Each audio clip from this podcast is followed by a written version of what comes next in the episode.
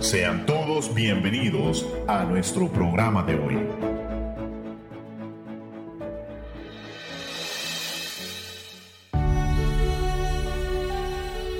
Bienvenidos amigos, hermanos en Cristo y a toda la audiencia de su radio, Aires Radio.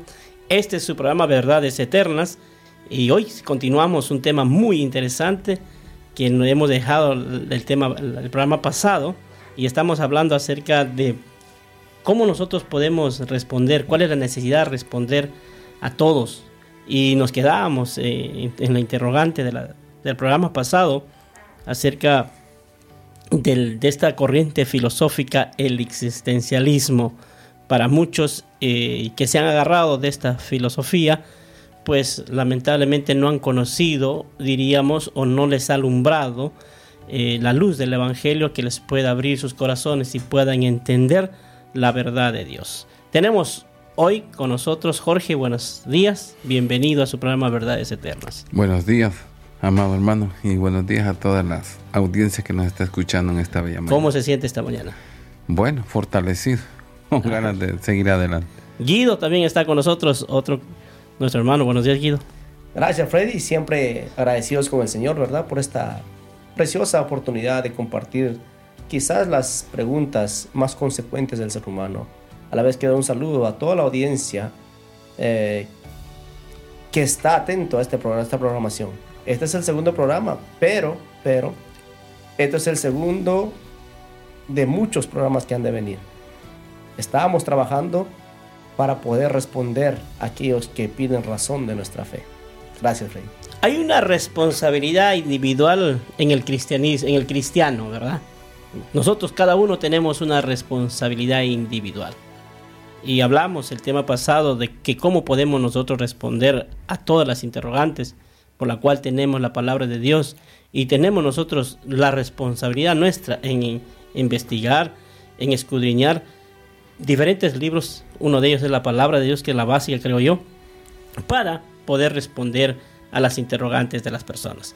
Debido a hablábamos acerca del existencialismo, Guido y Jorge, debido a que el existencialismo no responde las preguntas de los hombres, eso que queda claro. El existencialismo no responde las preguntas de los hombres. Eh, surgen unas filosofías, diríamos cosmovisiones, las cuales a quien ha creado su propia filosofía, las posturas filosóficas son de acuerdo a su propia manera. Entre ellas podemos encontrar la teoría del Big Bang. Pero quiero, quiero decirle a la audiencia, vamos a dar unos toques cortos, no vamos a hacer un estudio profundo de cada teoría, pero con el pasar del tiempo sí nos vamos a dedicar, diría, uno, dos o tres programas a cada teoría.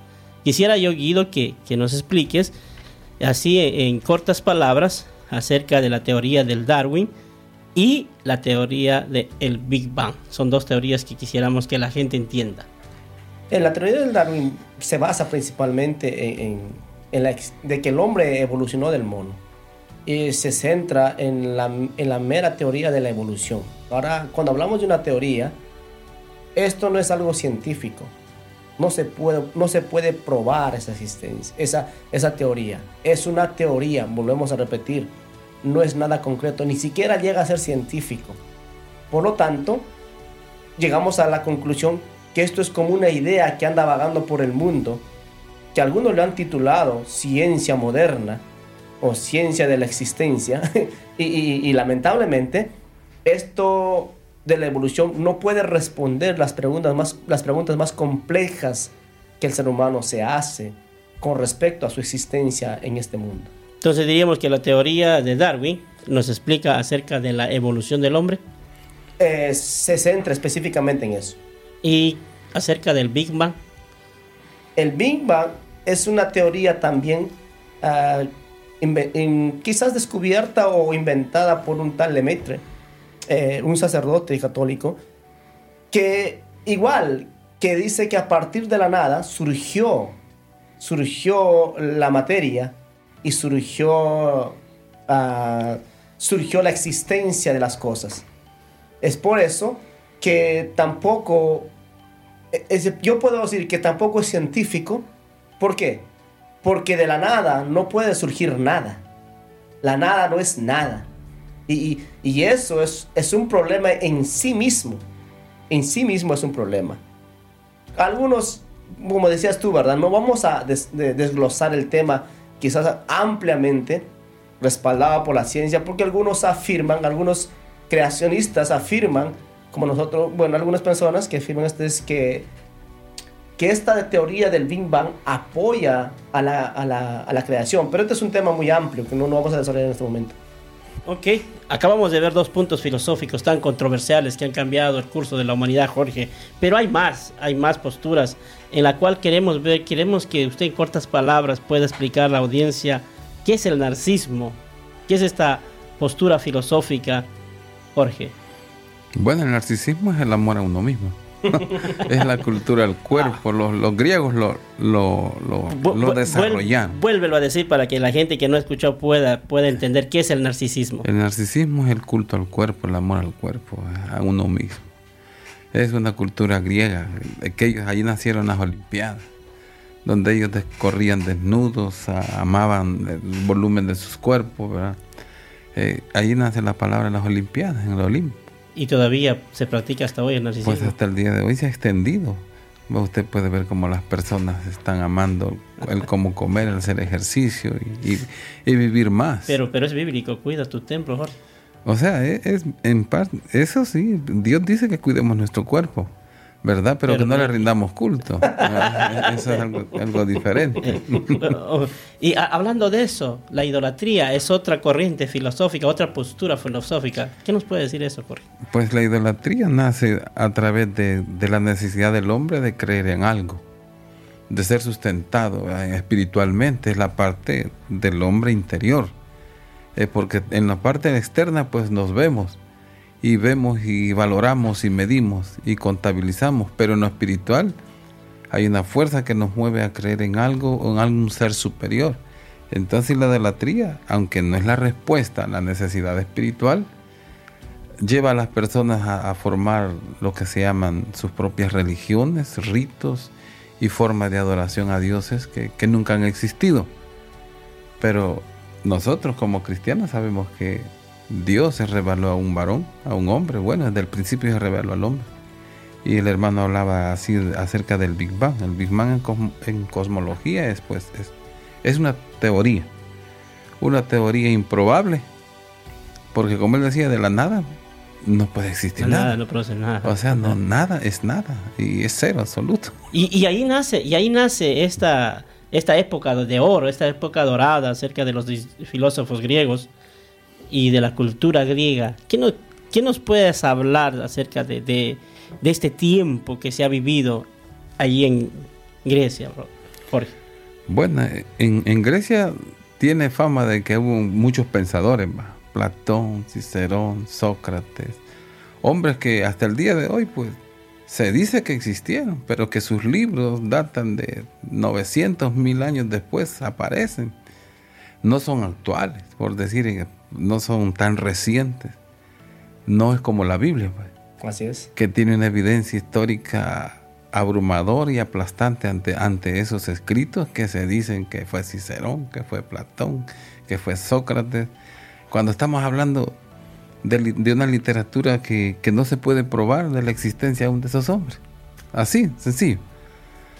Y, podríamos decir que, que hemos vivido engañados, nos, nos han mal educado. Exacto, exacto. Eh, hablamos de filosofía. Ahí tienes a René Descartes. René Descartes trae su libro, el, método, el tratado del método, y, y, ante Sartre y los otros, él era un. Dios. Era un espurio. Para él, hay ciertas cosas que él habló o escribió que ellos no las creían, no las aceptaban. Y eso nos vemos también al cristianismo de igual manera cómo interpretamos la Biblia. Wow. wow, tremendo. Eh, eh, y, esto, y esto ha traído, diríamos, un liberalismo a la nueva, la nueva religión que hoy nosotros eh, practicamos. Pero dejamos ese tema para otro día. Guido, cuando hablamos de la época dorada de los, de los filósofos griegos, también hay culturas griegas que han permanecido, pero no dan, diría yo, no dan existencia de su propia convicción. Así es. ¿Qué nos puede decir acerca Mira, de es interesante, es, es interesante ir un poquito a la cultura griega, porque esa cultura griega se desarrolló de una manera muy amplia. Como dice el hermano Jorge, como dice Jorge, no, no hay evidencias exactas con una diferencia de, de pocos años, ¿verdad? De, de- de la existencia del, de- en el caso de Platón o Aristóteles. Pero se cree como que fuera una, una, algo real de los tiempos. Pero vamos a ver esto. Cuando el Imperio Romano, vamos a remontarnos un poco a la historia, eh, el Imperio Romano conquista a, a los diferentes pueblos, incluida Grecia, la, la característica que tenía el Imperio Romano era no de eliminar sus costumbres, ni sus dioses, ni sus religiones, sino era adoptarlos como una forma de sobrevivencia en- y todos tuvieran en común todas las cosas. Pareciera que fuera una idea buena, pero esto es una idea que sale del mismo, de allá, de- del, del lago, de, de- de- de allá abajo, pues, usted De me, me David. entiende. De Belcebú. Sí, sí, nace de ese mismo pensamiento. ¿Por qué? Porque cuando, cuando el Imperio Romano conquista a Grecia, lo conquista con, todo su, con toda su cultura.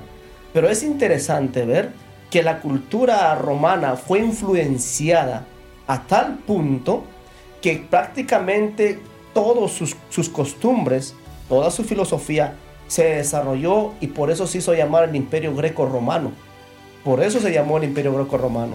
Ahora, esto también nos lleva a comprender un poco, la- remontándonos más tiempos antiguos. En toda la historia de la humanidad y en, todo el mundo ha existido muchas culturas. Se han desarrollado culturas en diferentes partes del planeta. En cada continente se desarrolla una respectiva cultura. Por ejemplo, eh, eh, eh, en, en Medio Oriente o, o allá en, eh, en el norte de África, donde supuestamente se inició la civilización humana, es interesante ver los pueblos que existían alrededor de Israel desde muy antes, ellos desarrollaban una, un- una, una cultura y también desarrollaron una cultura juntamente con una religión. Y la religión que ellos desarrollaban estaban enfocadas no para ser mejores personas, no para ser mejores seres humanos, sino para ser más salvajes, para ser más atrevidos, para ser más ah, agresivos en su forma de vivir. Usted ve la- las nosotros que somos creyentes, vemos la Biblia, cómo el pueblo de Dios sufrió, sufrió, por así decirlo, la persecución, la hostigación de los pueblos vecinos. Y eso se ha pasado toda la historia. Pero recordemos esto. Estas culturas que oprimían a, que oprimían a Israel, ¿qué desarrollaban? ¿Bajo qué se fundamentaban? Ellos se fundamentaban bajo la idolatría. Y la idolatría como consecuencia de la misma traía un desenfreno moral. Un desenfreno moral. No había la moralidad. Cada uno hacía lo que quería. Es más, como dice la Biblia y los historiadores también comentan esto, que las culturas desarrollaron dioses a su propio parecer, a su propio, quizás a su propio gusto. Y esto hace que, que los hombres empiezan a tomar un ejemplo de sus dioses. ¿Por qué la idolatría es perversa? ¿Por qué la idolatría es mala? La idolatría es mala porque los que la crean son tan perversos y tan malos como los creadores, como los creados, supuestamente. Dagón, uno de los dioses del pueblo, de los pueblos antiguos, por ejemplo, según la historia o según ellos, solicitaban sacrificios humanos. Y esto nos hace pensar a nosotros cómo eran esas culturas y cómo surgieron. Y hoy no somos ajenos a ello. ¿Verdad? Hoy no somos ajenos a ello. Y si nosotros no volvamos a los linderos antiguos, a las antiguas enseñanzas, nunca vamos a saber lo que se practicaba. Y hoy sistemáticamente, es, yo, yo, yo, yo lo, lo- lo hago una analogía y lo hago un paralelo y pienso en lo mis, los, los mismos métodos que se utilizaban antiguamente, hoy se está volviendo a utilizar en este nuevo movimiento global, este mo- movimiento globalista. Quieren imponer su propia cultura, quieren imp- imponer sus propias verdades. Y hay dos temas más importantes que vamos a tomar después de la pausa es el hedonismo y las diferentes religiones. Yo sé que usted lo está disfrutando porque aquí hay hombres de Dios que, que, han leído mucho, hombres que, que se han desvelado por traerle información verídica para que nosotros podamos ser enriquecidos. Nos vamos a un corte comercial, no deje de sintonizar su estación Aire Radio y volvamos después de esta pausa musical. Llegar a fin de mes, sonreír por esta vez y no desesperar con las facturas del hogar. Besar a mi mujer, princesa, ¿cómo estás? Cenar arroz con fe, con huevo y un poco de sal y acostar a los pequeños, desearles dulces sueños y ponerme de rodillas en mi cama y pedirle audiencia al cielo.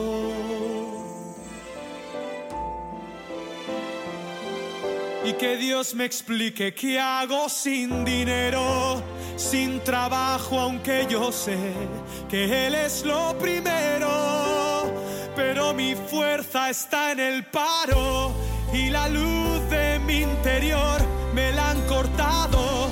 Dime Dios si soy yo el equivocado. O quizá es que tú me has olvidado.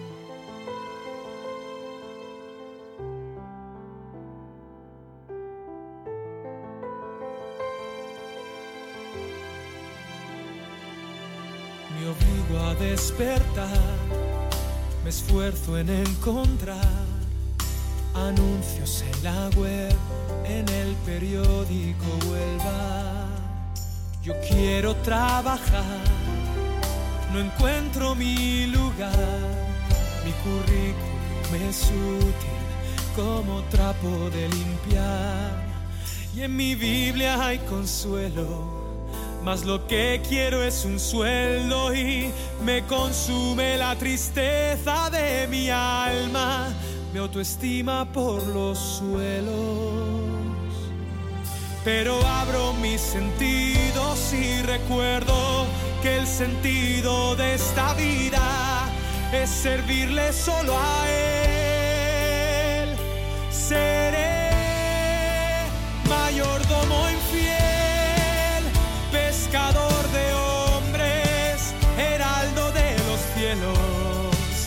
Esclavo de los pobres, nudista de jardín, surfista en Galilea, escándalo en los medios, predicador de aldea,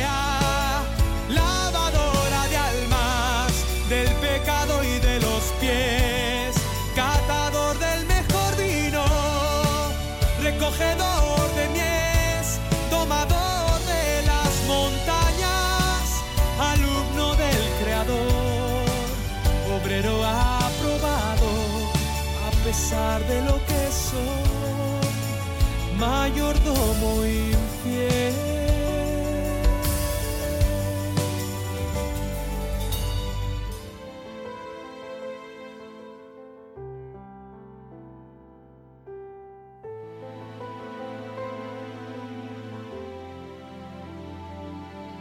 La vida pasará, su voz se oirá. Jesús es mi Señor en medio de esta oscuridad. No mendigaré pan, este no es el final. La historia acaba bien. Eh, amigos, hermanos, estamos de vuelta aquí en su programa Verdades Eternas de su radio Aire Radio. Espero que usted le está pasando de lo mejor. Y dejamos, en, antes de irnos a la pausa, dejamos dos preguntas. Y quisiéramos que aquí Jorge, nuestro hermano Jorge Martínez, nos pudiera explicar un poco, en cortas palabras, qué es el hedonismo, hermano Jorge. Bueno, qué buena pregunta. El hedonismo, miren, la definición del hedonismo debe partir, dice, para su comprensión de un sentido este es filosófico ya que es una doctrina que considera que el objetivo o la única finalidad que los humanos tienen en la vida es la búsqueda del placer y el gozo en todo sentido. O sea, el hedonismo, eso es lo que habla, que las personas pueden hacer lo que quieran, como quieran, donde quieran, donde sea. O sea, el placer no importa reglas morales. Ellos pueden decir, bueno, si no, ya, no daño a nadie y me gusta, o sea, ese es el hedonista que puede dañar a otras personas, pero, él no es consciente de eso, porque él busca su propio placer, su propia alegría. Diríamos, sé feliz y haz lo que quieras. Ajá. O sea, y eso lo lleva a los parámetros desenfrenados de, lo que es la inmoralidad, inmoralidad sexual, ¿verdad? Que, es lo que se está dando en boga. Pero eso ya existió desde, desde antes, pues. Por ejemplo, en la cultura griega. Los jóvenes de 17, 18 años, el acaudalado los llevaba a su casa tenían una fiesta de jóvenes, de hombres, y desnudos practicaban el homosexualismo.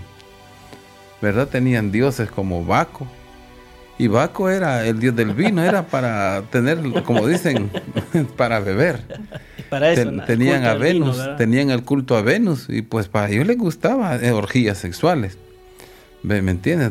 Y, ahí viene la palabra que, que dicen las enfermedades venéreas porque después del culto a, esa diosa parecían enfermedades venéreas en todos esos hombres y mujeres en esa cultura, puras enfermedades. Y, hasta el día de hoy podemos ver que eso se ha venido, este, ha estado en la presente aún hoy, pues, pues, hay movimientos que apoyan ese tipo de, de vida que se quiere instalar no de una forma moral, sino de, la perspectiva de, una imposición o una dictadura, porque es a través de leyes que están sobrepasando las leyes de las constituciones normales, ¿verdad? Que existen, que no, no tienen mandamiento. Se está en, las constituciones de nuestros países. Se, está rompiendo las bases por las cuales fuimos fundamentados, fuimos creados, ¿verdad? Exactamente. Se está rompiendo las bases de la familia. O sea, ese es hedonismo. Es el hedonismo ahora en el pleno siglo XXI. Y la, y la gente no, la gente que no conoce el hedonismo, ¿qué lo llama? No, eh, las personas dicen que la tolerancia, llamada la tolerancia, ajá, la tolerancia, o sea que aceptémoslo. Es mi pues. cuerpo y hago lo que quiero. Exactamente. Es lo que decíamos al principio, se están creando los medios de comunicación, han creado una plataforma tan grande que nos dan una realidad diferente de los verdaderos valores de los que nosotros defendemos. Lo que miramos, lo que escuchamos, a eso tenemos que creer, eso es lo que nos están diciendo ellos. Exactamente. Así Jorge, es. prohibido pensar. prohibido pensar, prohibido, eh, buena, buen, buen apunte. Y hablando de las diferentes religiones, eh, ha existido muchas religiones. ¿Y qué nos puedes dar un alcance acerca de esto, Jorge? Bueno, hasta el, día de hoy, hablando en tiempos que estamos viviendo hoy, tenemos tres grandes religiones y monoteístas, por cierto. Tenemos el judaísmo, que está basado en la Torá. es. El pueblo de Israel, que dice que Dios habló ¿verdad? Con, con Moisés, y que lo fundó a través de Abraham. Una línea genealógica. También hablamos del, del, catolicismo, que, que, es una conquista, digamos, de, del, es como decir, un ardid. Para mí es eso. Una trampa del diablo. Domiciano llamó a los padres de la iglesia y, hizo un ejército, hicieron un pacto y como decía mi hermano, absorbió el cristianismo en el imperio, pero él nunca creyó en Dios, si nunca se bautizó. Pero ¿qué hizo? Conquista, métete adentro, se infiltró adentro ¿Y qué pasó? Vino la época del oscurantismo donde la Biblia nunca se volvió a ver. Fue un trabajo satánico. Y los cristianos cayeron porque lo, establecieron como, como parte del imperio y la Biblia no se volvió a ir, no se volvió a oír de ella. Hasta que nacen reformadores, hombres dentro de la misma institución que empezaron a ver que era una mentira. Que lo único que hicieron fue politizarla y esconderla y que el cristianismo pasara de la, Ahora, ahora, después de la reforma, entendemos por qué el oscurantismo y por qué el renacimiento. O sea, cómo se llaman esas épocas de hoy. Y eso podemos ver a los musulmanes. Los musulmanes son del año 800. El Islam. El Islam. Va, ahora son un movimiento grande a nivel mundial, pero basado en la guerra, basado, si tú no aceptas, pues tienes que morir. Así. Y su libro es el Corán. Sí, y, y yo creo que también se basa en el salvajismo, ¿verdad? Porque. Pero, ellos- ¿cuál es el libro que ellos profesan? el Corán. El Corán. ¿El Corán de dónde nace? Bueno, el Corán son, son escritos y prosas que, que este varón escribió como, como Mahoma. cantos. Mahoma, y, y también como una poesía, pero Ah, ah, también hay lle- una- hay lleva alguna- escritos los cuatro ¿Hay libros alguna similitud del Corán con el Torah? No, de ninguna manera. De ninguna La- el, manera. el- el Corán, se podría decir, Mahoma, por ejemplo, si vamos a empezar un poquito a hablar de esto, Mahoma es un quizás un absorbedor de la cultura judía, la cultura Mm. griega y las culturas paganas de los tiempos de él. Y él era un comerciante que él cuando viajaba adoptaba las diferentes costu- costumbres y culturas. Y dentro de ese adoptar, adoptó también la fe cristiana. Ujú. Claro, no la adoptó correctamente, pero lo que hizo es empezar a crear ideas. El el- mira, hermanos, esto es interesante porque cuando Mahoma supuestamente recibe la revelación de un ángel que bajó y le dijo que escribiera, y, y eso lo recibió en una cueva. Y en una cueva, no sé qué alucinaba, porque, porque lo que él estaba eh, es- eh, escribiendo eh, era algo que no tenía sentido, por así decirlo. Porque esto es como una mezcla de todas las creencias de la antigüedad. Como dice el hermano Jorge, Mahoma sale como el año, el siglo 6, siglo. 7 aproximadamente. E- Ese es el, el tiempo que él emerge y con sus ideales. Ahora, nosotros podemos dar fe de un hombre que por lo menos sea un hombre puro, correcto, como los hombres, los autores de la Biblia. Gente que era interesantemente eh, confiable. Pero este era un pedófilo. Mahoma era un pedófilo. Se casó con una niña de 7 años y, y hizo muchas cosas más. Pero lo que quiero eh, eh, encerrar en todo esto es, nosotros vivimos en una, en, en una etapa de la historia donde la consumación de todas las culturas, todas las religiones, quizás el desarrollo de todos estos proyectos que se desarrolló en toda la historia de la humanidad hasta ahora, hoy somos quizás el resultado de este caldo de cultivo, por así decirlo.